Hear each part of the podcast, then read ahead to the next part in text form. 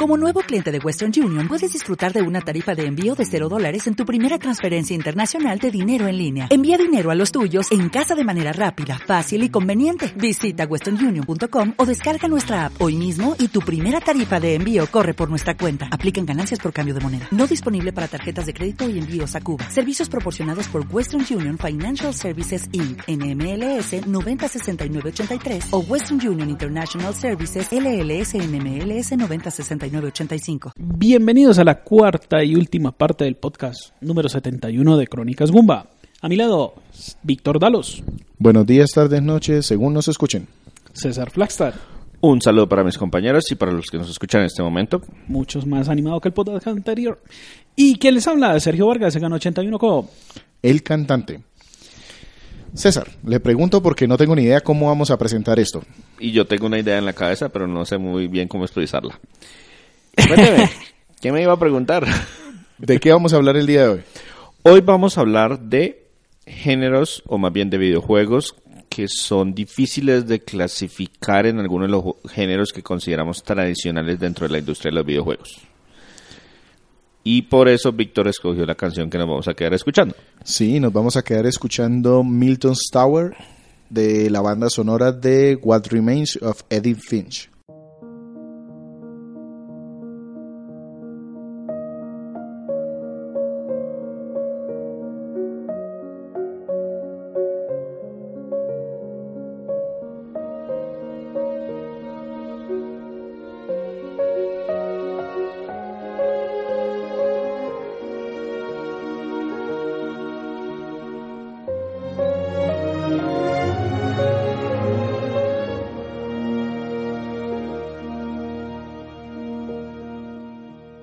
¿Cómo abordamos esto?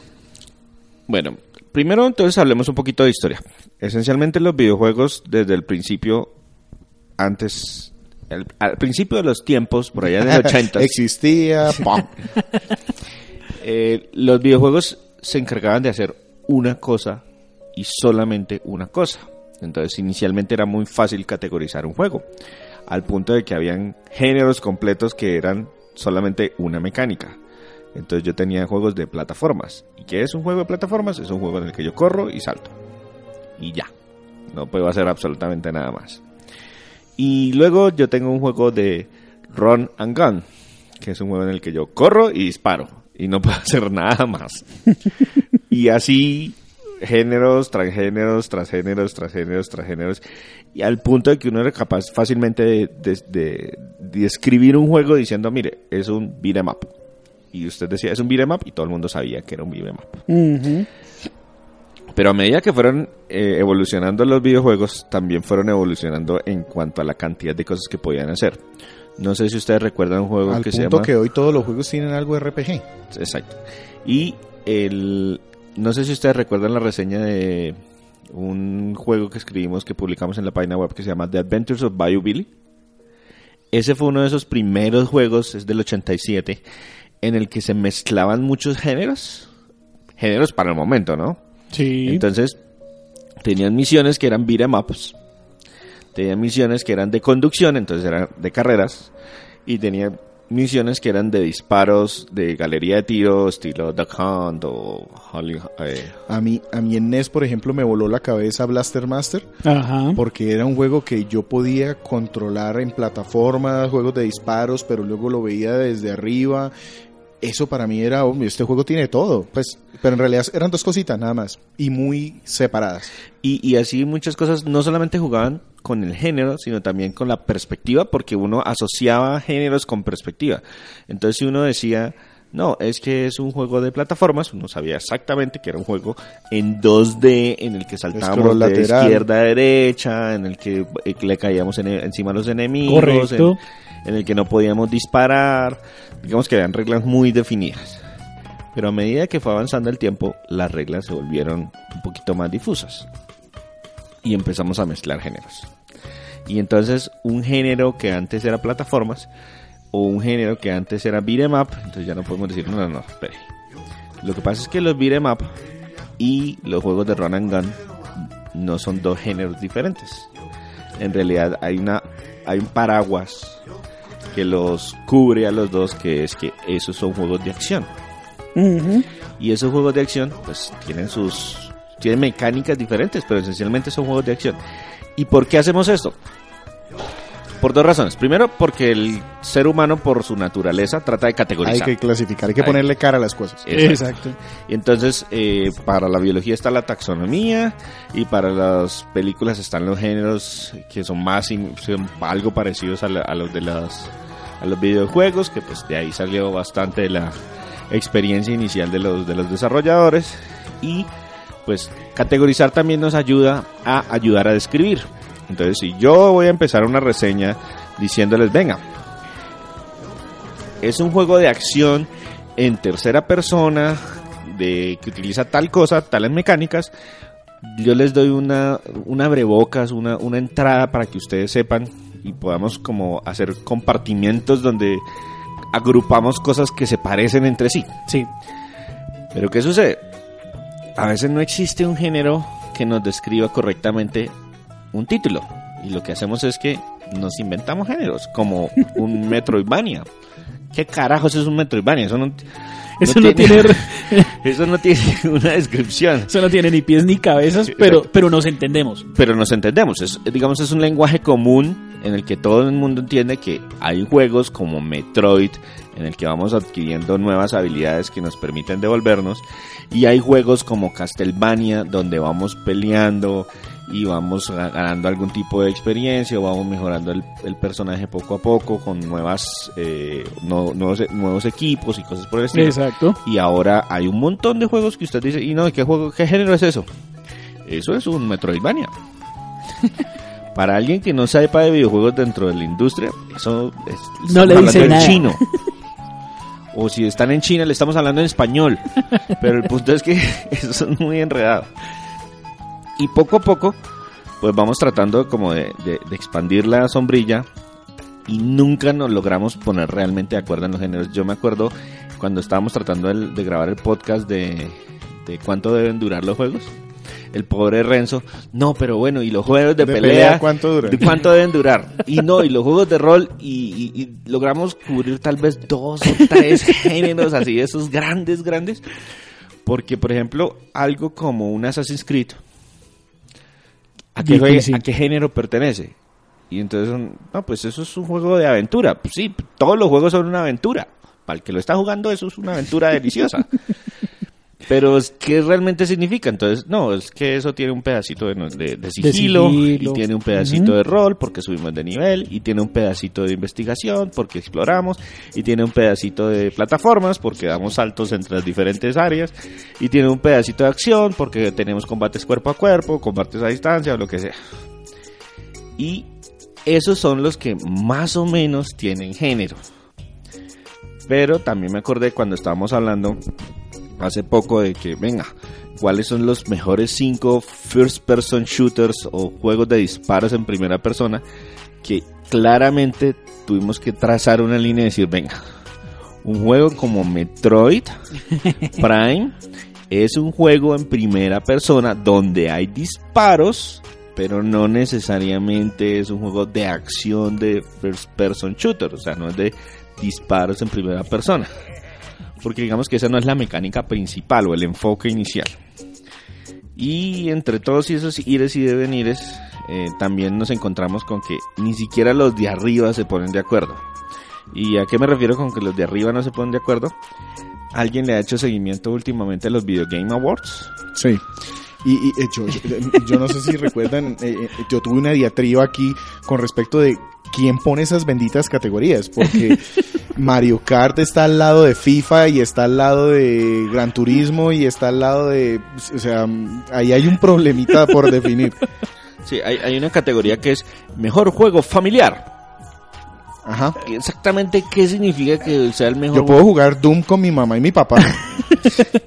Que no lo prueben es muy diferente.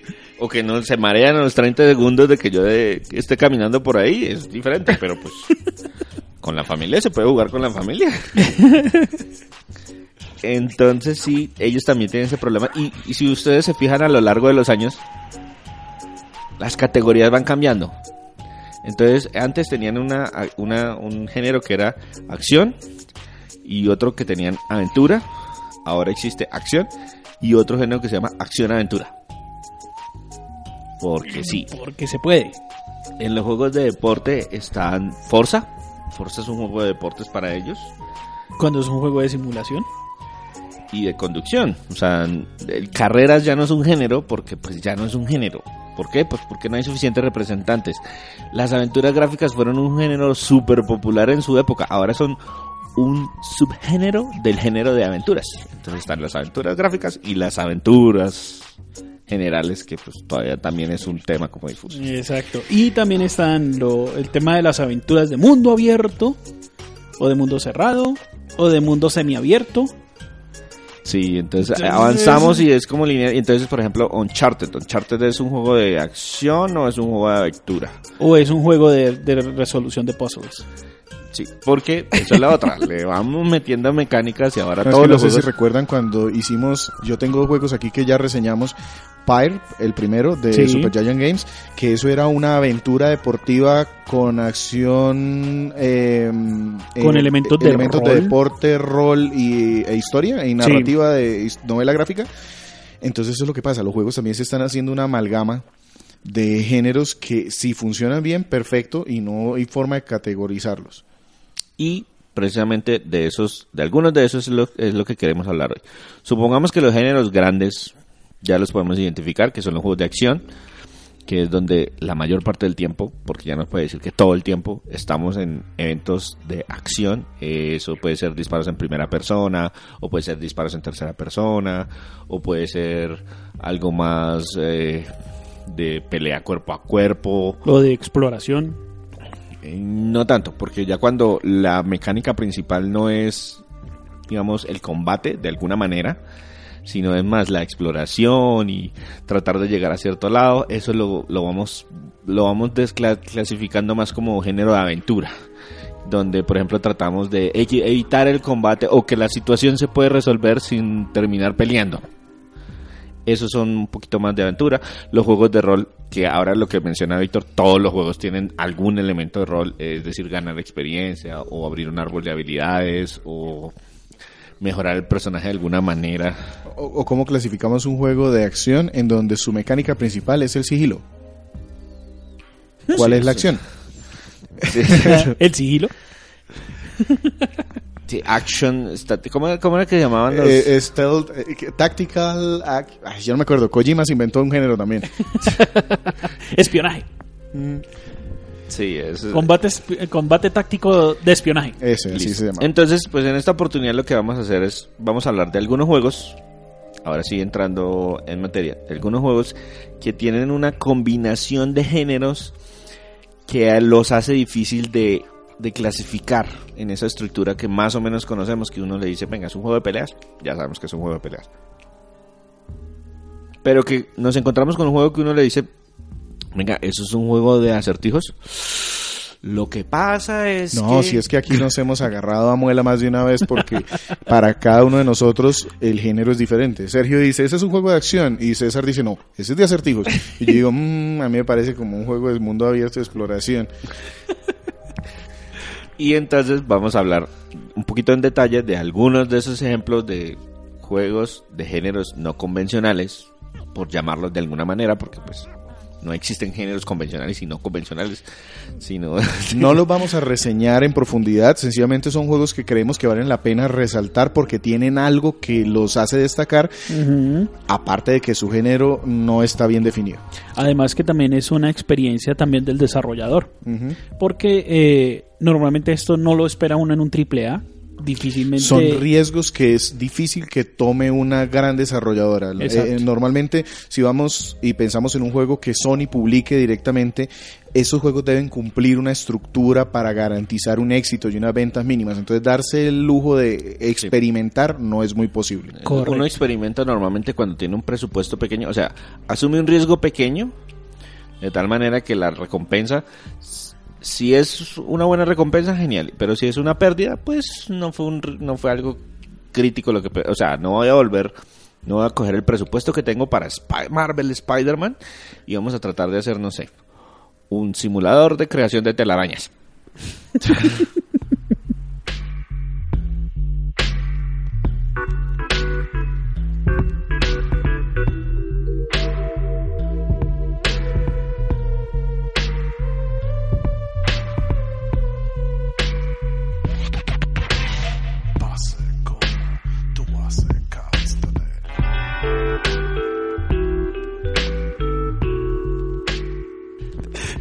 Bueno, entonces, pues no sé con qui- quién quieras empezar con alguno de los, de los Bueno, yo, títulos voy que con, yo voy con uno primero que es relativamente fácil de explicar, es decir, este de pronto no, no tengo tanto problema con decirlo o con clasificarlo, pero al clasificarlo me río cada vez que lo pienso porque es un juego de plataformas tipo Metroidvania de pinball.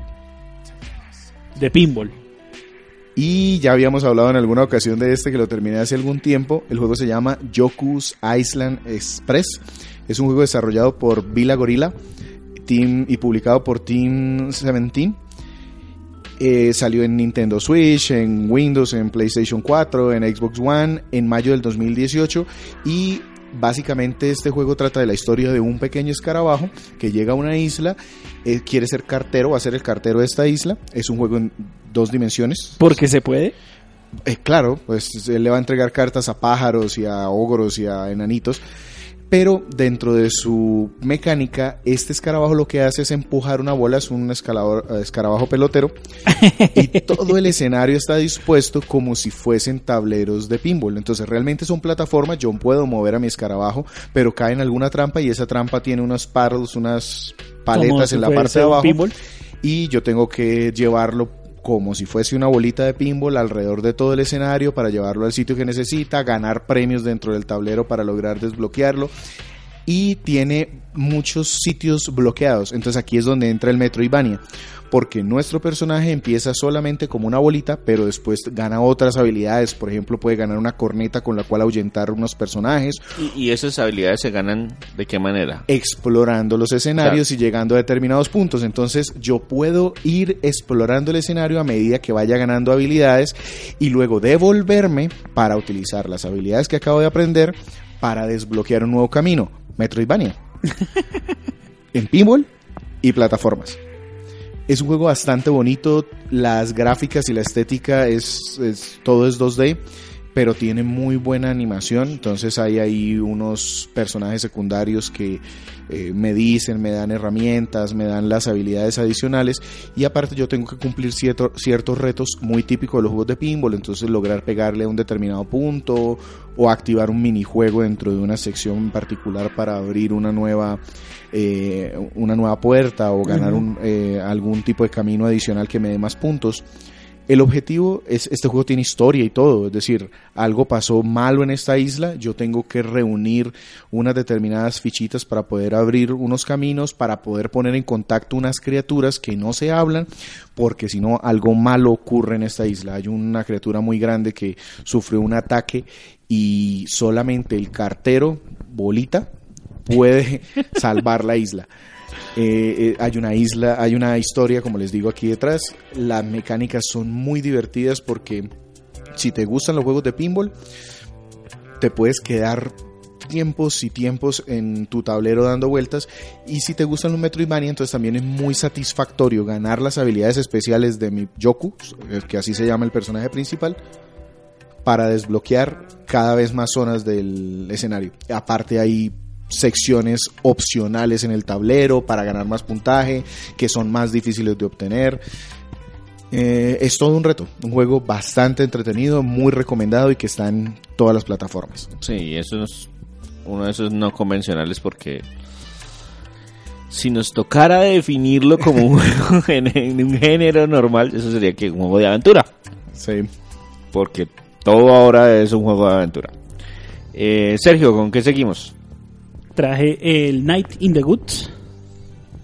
Es una ¿De secuela. qué género es? Eh, ¿De qué género es? Porque eso es lo importante. bueno, según la definición, caería como en una aventura. Es una aventura Es que gráfica, Todo es una aventura. pero con plataformas. Exactamente. Con elementos de rol, de interacción con personajes. Y aparte co- eh, con colecciones de minijuegos. Exactamente. Entonces, eh, ¿de qué va Night in the Woods?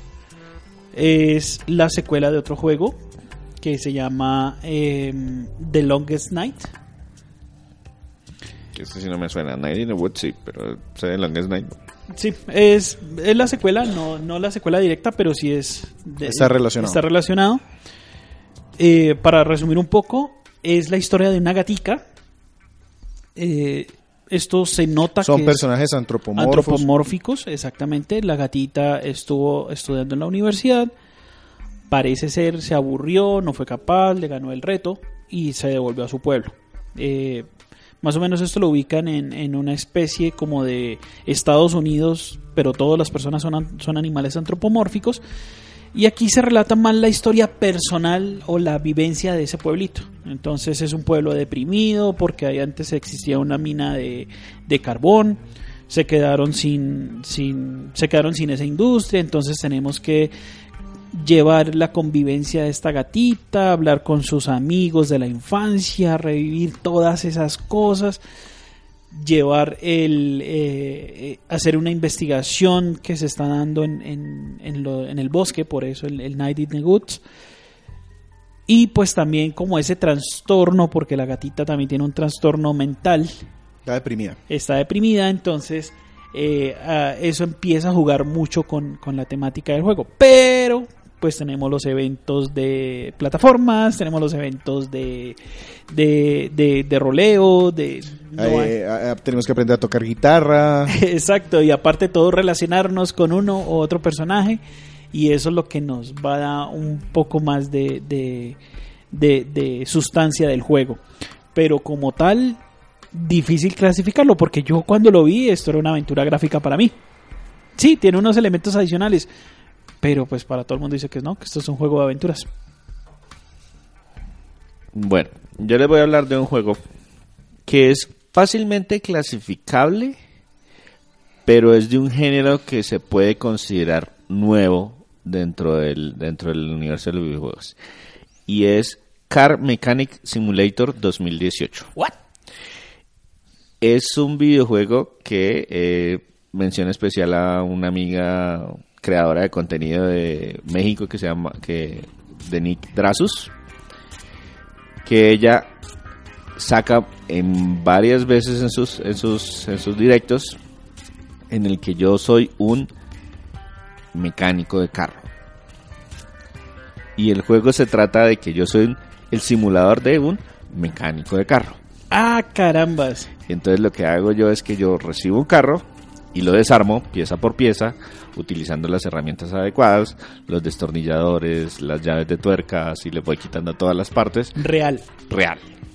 Tal cual. Todas, exactamente todas las piezas. Los voy desmontando, si los subo a la no son los carros, hay una de computadoras. Y hay uno de conductor también de camión. Sí. Europeo. Es que, es que ese es el, ese es, es la evolución del género. Porque si yo les digo a ustedes, no, pues es un juego de simulación. Todo el mundo busca. ahí- sí, Todo el mundo piensa inmediatamente en un juego como el Flight Simulator, un, un juego en el que yo simulo ser un piloto, o un juego en el que yo simulo ser un conductor, o, o yo en un juego de carros que las mecánicas son muy parecidas. No, aquí yo soy un, estoy simulando Mecánico que soy un, mecánico de carros Y desbarato motores. y desbarato carros para tratar de identificar cuál es la pieza que está dañada para ir, comprarla, reemplazarla y volverlo a armar. Con la ventaja de que no me ensució las manos. Exactamente. Y lo armo pieza por pieza. Le aprieto todos los tornillos al, al motor y tengo que montarle de nuevo todas las piezas y empujar donde deben empujar. Y si necesito mirar el carro por debajo, lo tengo que poner sobre la grúa y levantarlo y mirarlo por debajo y limpiarle todo, etcétera, etcétera. Wow. Entonces es un- es algo que uno diría es fácilmente eh, clasificable, es un juego de simulación, pero es poco convencional en el sentido de que lo que estoy simulando no es una experiencia que uno llamaría emocionante de alguna manera, porque no lo que busco no es no sé, ser un soldado o ser un héroe. El que va a salvar este mundo, caramba. No, yo soy un mecánico de vehículos. Listo, voy yo. El siguiente que tengo, en teoría también es fácil de clasificar. Quise traerlo porque cuando lo jugué me di cuenta que no era tan fácil en virtud de la cantidad de contenido que tiene y el tipo de contenido que tiene. El juego se llama What Remains of Edith Finch. Es un juego desarrollado por Giant Sparrow y publicado por Anapurma Interactive. Es un juego que también está en casi todas las plataformas, PlayStation 4, Xbox One, Windows, eh, Eso, Startup, es- Nintendo eso es uno de los temas que van a encontrar. Como estos juegos, la mayoría son, por ejemplo, el que les mencionaba, fue creado en, en motor Unity y es un desarrollador relativamente pequeño de Polonia, polo- polaco. Eh, eso es, es una- es un tema común. Como son juegos muchas veces independientes, que son los que toman el riesgo, también son juegos que tratan de llevar a la mayor cantidad de plataformas posibles porque eso les da un alcance mayor, porque muchas veces son juegos tipo nicho. En este caso, What Remains of Edith Finch está clasificado en general como una aventura gráfica y en muchos medios lo catalogan como un walking simulator. Para quienes de pronto no manejen el término, Porque es- no es un género muy común. Exacto, entonces se supone que es que usted solo camina y le van presentando una historia. Pero no es tan cierto aquí porque tenemos algo de plataformas, no mucho, una interacción con el escenario, entonces en algún momento estamos tratando de descifrar un puzzle pequeñito, en el siguiente momento solo estamos moviendo una cometa que da vueltas, Sí. en el siguiente momento estamos tratando de hacer que un niño se mueva en un eh, Columpio. columpio de adelante hacia atrás. Entonces no es realmente fácil catalogarlo, pero lo traje porque este juego primero ganó un montón de premios, es un juego del 2017 que le dieron cualquier cantidad de premios por su narrativa, por su diseño artístico, hay mucha variación en la forma como se presenta la historia. La historia base de este juego es que una Edith Finch es una señora, una niña que, bueno, una mujer, no, no, no tengo en este momento bien la edad, que está tratando de seguir o tiene que regresar a la casa de su infancia, en donde han vivido todos los Finch, sus familiares. Y por algún motivo han decidido que la casa que construyeron con sus propias manos, una vez uno de sus miembros, eh, de, la- de los miembros de la familia desaparece, su cuarto lo clausuran y queda su decoración. Entonces nosotros estamos como recorriendo toda la memorabilia de esta familia porque por desgracia muchos de ellos han perecido. El tema es que nos estamos enterando al caminar, al leer las cartas, al ver los diferentes capítulos, qué es lo que pasa con cada una de estas personas. Y hay eventos de demencia, hay eventos de tristeza, de desolación. Eh, hay una narrativa muy rica detrás de este juego. Es uno de esos que es difícil de escribir y que hacerle una reseña larga no le haría justicia. Es decir, sería muy difícil hacer una reseña sin completa. destripar los eventos de cada uno. Entonces es uno de esos juegos que yo recomiendo al 100 a todas las personas que puedan jugarlo. Y está en cualquier y lo han regalado 150 veces. Sí, Además menciona aparte el tema gráfico. Cada historia se cuenta de una manera totalmente diferente. Entonces en algún momento tenemos una estática como si fuese una una mm, Novela gráfica, una una novela gráfica. cómic. El siguiente momento estamos siendo eh, como si fuese un simulador de algo, de un animal, de un tiburón, de cualquier cosa. En el siguiente estamos sencillamente viendo un cuadro. Ajá. En el siguiente estamos escuchando una historia y sencillamente limpiando un, un muro o cualquier cosa. Es bastante interesante al mismo tiempo que un poco extraño. Entonces, ese fue mi segundo juego, Wild Revenge of Edith Finch. Mi segundo juego es Goat Simulator, el simulador de cabra. Eh, este es un juego que desarrolló un equipo muy pequeñito. Ese está difícil de recomendar, pero es muy recomendable. Es decir, si usted quiere hacer el cabra, Exacto. Este es el juego para que usted haga el cabra. O sea, literal. Usted es una cabra y va a ser el cabra. Usted tiene una ciudad abierta y haga lo que quiera. No es... Y hay años en YouTube Sí, de Eso ya no se mide en horas, ni en minutos, ni en semanas, ni en no, meses. eso, Se eso ya, años. ya empieza, a- yo creo que ya empieza hasta a sumar décadas. Porque, bueno, primero esto es un juego muy de nicho, eh, pues lo el, el- el- el estudio que lo lanzó, que era Coffin Stain Studios, y esto está montado en el Unreal Engine 3. Digamos que lo lanzaron como una especie como de, de, de prueba técnica, pero prueba técnica se quedó y lo cogió la comunidad de YouTube y literalmente es hacer el cabra en el juego. O sea, usted tiene aquí tiene una ciudad entera, se puede meter donde quiera. que tiene unas físicas, que tiene unas mecánicas básicas, pero no hay ninguna regla en este mundo. No hay Exacto. ningún objetivo. No hay ningún objetivo salvo ser el cabra. Recomendado, lo han regalado en todo, está en todo, menos en, en Nintendo Switch. Pero está hasta casi que en su celular. Me- Mentira, está, está en su celular. Si quieren. César, ¿qué otro juego nos traes? Bueno, yo les voy a hablar de otro juego. La verdad, yo para jugar estos títulos de de, de géneros pocos convencionales, más bien poco. pero curiosamente muchos de los eh, creadores de contenido que, que, que- que comparten, y, eh, sí los he visto probar estos títulos. El siguiente es un título independiente desarrollado por Digital Zone y publicado por 11-Bit Studios que se llama Moonlighter. Sí. Es un título de, les leo eh, la, la- la definición oficial, es un juego de acción, rol y simulador de negocios. Bien.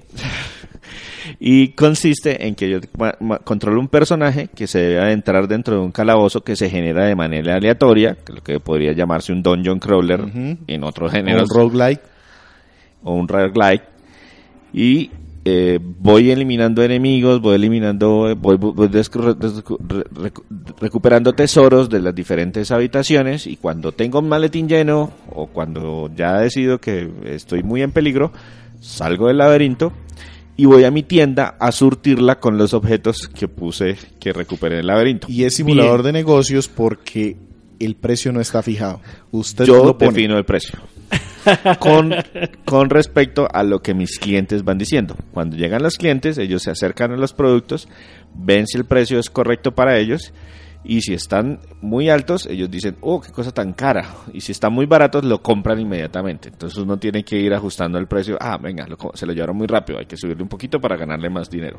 Uy, no, este no lo está comprando nadie, bajémosle un poquito para que se lo lleve el- para que se lo lleve alguien. Y la idea es mantener la tienda surtida durante todo el tiempo y hacer crecer su negocio y eso le permite bajar más dentro, Explorar explorar más dentro calabozos más difíciles. calabozos. Sí, muy recomendado. Ese yo lo tengo también ahí ah, eh, dentro de mi... eh, Está iniciado, pero me, me ha faltado tiempo para poderlo Sí, ese- terminar. y, y ese logró precisamente por el apoyo eh, de Eleven Beat Studios sacar una versión física en el año en el año pasado en el 2018 Listo. Voy yo entonces. Mi siguiente juego, voy a ponerlo entre comillas, se llama Steins Gate Elite. Esto empezó como una novela gráfica, como un anime. Realmente no sé cómo es y lo pongo entre comillas el, de En- juego. En, en realidad empezó como una novela ligera, Ajá. luego lo convirtieron en videojuego, Y luego siendo novela ligera. Sí, luego pasó a ser Anime. anime. y se devolvió a una versión mejorada tomando lo que hicieron en el anime para hacer una novela gráfica y película interactiva. Correcto. Entonces ese, ese sería como el género, la clasificación. El desarrollador se llama 5PB y fue publicado por Spike Chunsoft. Está en PlayStation 4, Vita, Nintendo Switch, en Windows. Eh, pues esto salió, la primera versión salió en 2018 y tenemos una última versión ahora en el 2019 que es la mejorada. Es, como les decía, una novela, una novela, película interactiva. Realmente no es que uno juegue mucho, pero sí hay algún tipo de interacción que hace que se convierta en juego. En general, esto es la historia de un científico loco que por algún motivo termina con una máquina que puede hacer cosas como viajes en el tiempo, aunque no es tan claro lo que puede hacer. Y no voy a decir nada más porque sería destrozar precisamente el concepto básico de este de esta aventura o de esta novela. Lo único que puedo decir es una estética anime, totalmente anime. Y a mí no me gusta la estética anime y me devoré este juego treinta y pucho de horas metidas de un solo jalón porque es muy enganchador lo que pasa, la forma como construyen los personajes y de alguna manera la poquita interacción que tú tienes te da algún contexto y algún te hace encariñarte con esos personajes. ese ese tema de la novela gráfica es es como un subgénero de un subgénero de un subgénero de los juegos de aventura Sí, Porque son los juegos de aventura que por debajo tendré las aventuras gráficas donde yo hago clic y selecciono un montón de cosas. Pero en este juego ni siquiera, siquiera tengo, tengo ese que nivel hacer de- clic. eh, ni siquiera tengo que hacer clic, sino que la historia se va desarrollando automáticamente y cada cierto tiempo tomo decisiones. Sí, como que a cierto tiempo dice la, dice la computadora, hey, usted, el que está ahí, Sí. oprima algo. Presione algo para continuar, por favor. y no necesariamente hay respuestas incorrectas. correcto. Ese juego es, eh, ese género es muy común en la novela gráfica con los simuladores de citas en Japón, que es que es lo mismo, es le van contando a uno una historia y uno va tomando decisiones para poder conseguir novia. Guiño, Porque guiño. se puede. Guiño, guiño. En este caso, Steins Gate Elite, muy recomendado. La historia es supremamente enganchadora. creo que está dentro de esos clásicos. Cada vez que hacen una eh, clasificación o una mm, un, top de las mejores aventuras gráficas, de las mejores historias interactivas, este juego aparece. Es, su historia original es como del 2012, 2013 y realmente a 2019 sigue estando muy vigente y muy recomendada. Bien. Y mi último juego es Inner Space. Este es un juego que se desarrolla en un anverso. ¿Y de qué género es? Eh, estamos hablando como de un Flight and Water Simulator. Puzzle. Puzzles. Vuele, eh, sumárjase y, y rompa cosas para ver si de pronto hace algo. Simulator. Sí, sí, es un, nosotros manejamos un- una pequeña navecita que puede volar o puede sumergirse o puede- Exacto. y explorar y pegarle algo y de, si ese algo es una puerta pues podemos seguir y se supone que hay una historia aquí detrás pero Usted Pero- me recuerda mucho a un juego de PlayStation 3, que ese sí lo jugué, que se llama Flower, sí, en el que yo soy un viento que levanta pétalos de flores y tengo que navegar a través del, No, del eh. área y hacer Algo. florecer las flores y el juego se acaba cuando florece un árbol. Bien, no, acá, acá sí hay un- aquí le tratan de pintar uno una historia, ¿no? Uno supuestamente es una maquinita creada por otra máquina. Y un, eh, mientras mi máquina origen es un submarino, yo soy la nave que va volando y eventualmente voy a ganar la habilidad de irme por el agua también. Y es como ir tratando de descubrir lo que le pasó a una civilización anterior. Pero aquí nos meten muchos temas como de dioses, semidioses, eh, el tema del anverso, que no es el universo, sino el anverso. Entonces, eh, pero en realidad es relájese y vuele. sí, en este hay varios juegos que hacen lo mismo y, y tienen un buen resultado. Yo por ejemplo terminé Apsu, Ajá. también, es- eso sí, muy cortito, también sumergirse y de pronto aparecen unos peces y tú puedes nadar con los peces y a veces te puedes agarrar de la aleta de un delfín o de una orca eh, y ellas te llevan más rápido. ¿Para qué? No sé muy bien, pero hágale, avance, trate de llegar a otro lado. Eh, es, es- sí, es como de relajarse y explorar. Exacto, relájese. Bueno, el último juego que yo les traigo es un juego que conocí debido a un speedrun. Un speedrun. Un speedrun. Para los que no están familiarizados con el término, es esas personas que se dedican a tratar de terminar el juego lo más rápido posible, ya sea de forma legal, es Natural decir, o natural, rompiendo el juego. o rompiendo el juego de alguna manera, utilizando algún glitch, algún error, algún bug, algún Pero hay que pasarlo así. eh, lo más rápido posible. Bombas. Este juego se llama I Am Bread. I En el- am Brett. I Am Bread, en el que yo Yo soy el pan. Sí, en el que yo controlo una hogaza de pan, de un pan tajado, Sí, en el que debo tratar de llegar hasta la tostadora para cocinarme. porque soy un pan. Sí, soy un pan. Lógico, pues. Pues, pues, eh, que parte de soy un pan no hemos llegado. Y lo peor es que tiene una trama. Ah, sí. Claro. Porque, Saciar pues, el hambre de la humanidad. No, no, no, para nada. De hecho, estamos tratando como de torturar al señor Moulton, que es el dueño de la casa donde vivimos, donde vive el pan. Y se controla de una manera muy especial porque eh, con cada uno de los botones uno controla una esquina del pan y con eso uno puede eh, encogerse y, al- y alargarse y tratar de coger impulso y avanzar dentro del espacio donde estamos. Y la idea es tratar de pasar lo menos posible de tiempo en el suelo porque nos dañamos si estamos en el suelo y Claro, no somos... no somos sanitario. nosotros. Sí, claro, nos ensuciamos. Y entonces la mejor forma es llegar a la tostadora El- para quemarnos y ser saborosamente Deliciosos. El género oficial del juego es un juego de acción, aventura y simulación. Sí, claro, ahí cabe cualquier cosa. Sí, sí. Falta el Pero, rol. pero en realidad es muy difícil de, de- de- de clasificar realmente porque pues lo que estamos haciendo es eso. Controlamos una hogaza de pan que está tratando de llegar hasta el tostador. Y les comentaba que lo conocí a través de un speedrun porque la persona que estaba completando el, el- el- este estaba rompiendo un récord mundial de terminarse el juego en menos de 20 minutos, una cosa por el estilo, y utilizaba unas técnicas súper, súper desquiciadas para lanzarse de un lado al otro de la habitación y lo que normalmente tomaría 10 o 15 minutos, él lo hacía en 30 segundos y listo, completaba el mundo, vamos para el siguiente. De estos juegos, yo, yo, yo ten- tenía una lista bastante grande. Curiosamente, juego estas cosas ávidamente. O sea, todo lo que sea así medio raro a mí me, me gusta bastante. Pues empecemos en, en el- los noventas. Alt Racer me Sí. voló a mí la cabeza.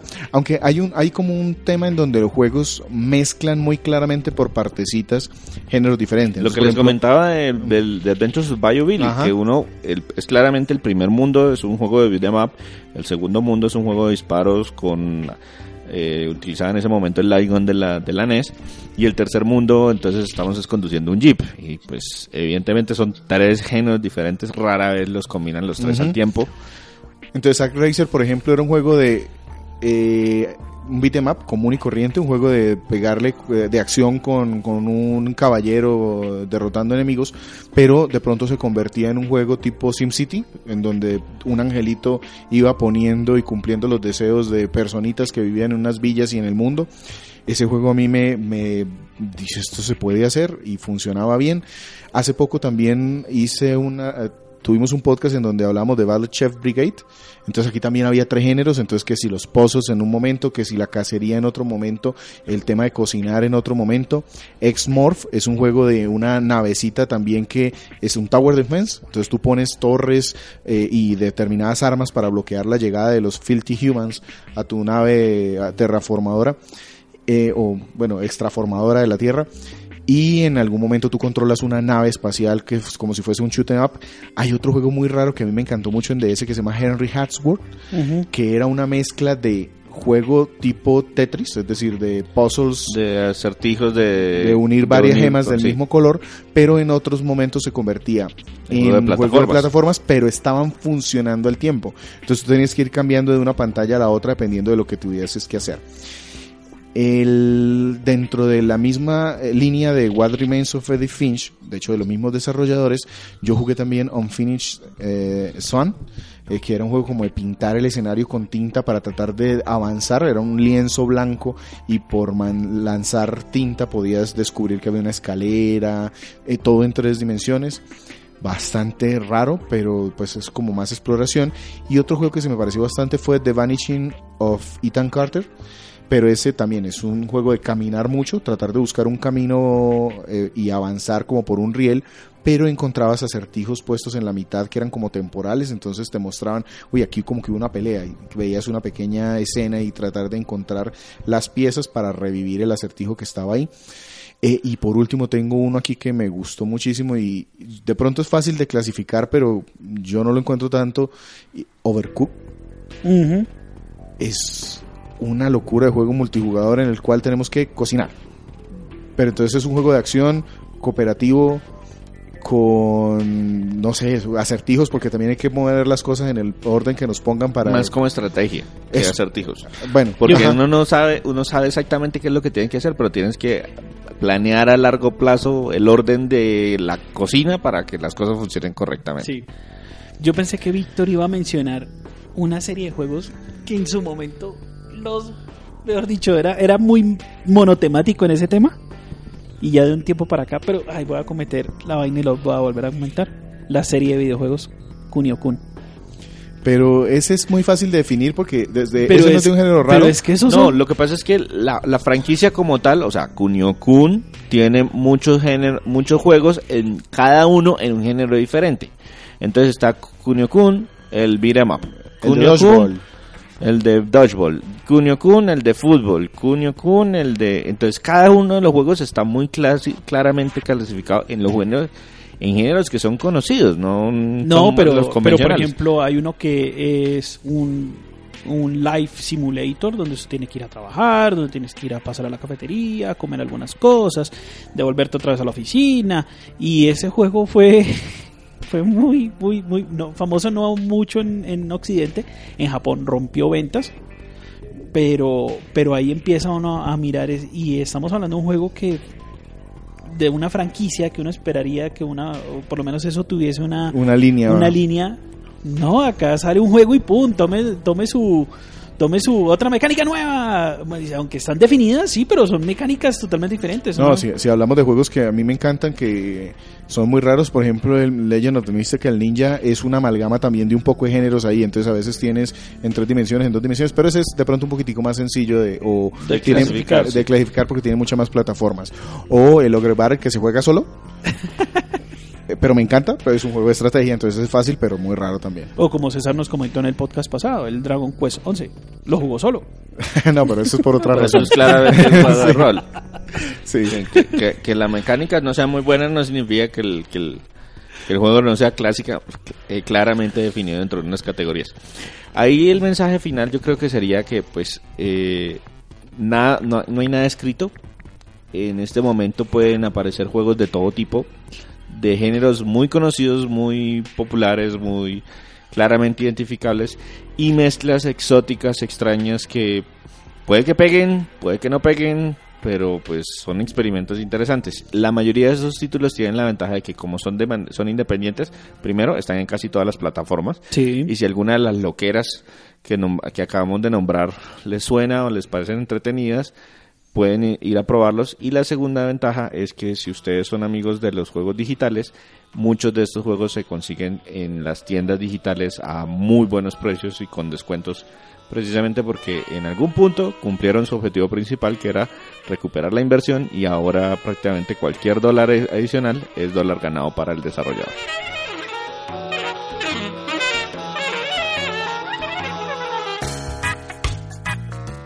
Nuestro podcast se publica de manera semanal en iTunes, iBox, TuneIn Radio, Google Podcast y prácticamente en casi todo lo que tenga la palabra podcast.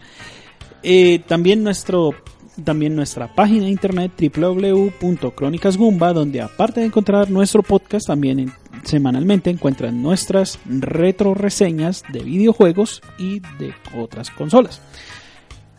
Nuestras redes sociales www.facebook.com slash crónicasgumba y nuestro Twitter arroba crónicasgumba. Conmigo estuvieron César Flagstad, Un saludo para todos. Víctor Dalos Gracias por escucharnos el día que este sea. y quien les habló, Sergio Vargas, se gana 81 Pro. Hasta pronto.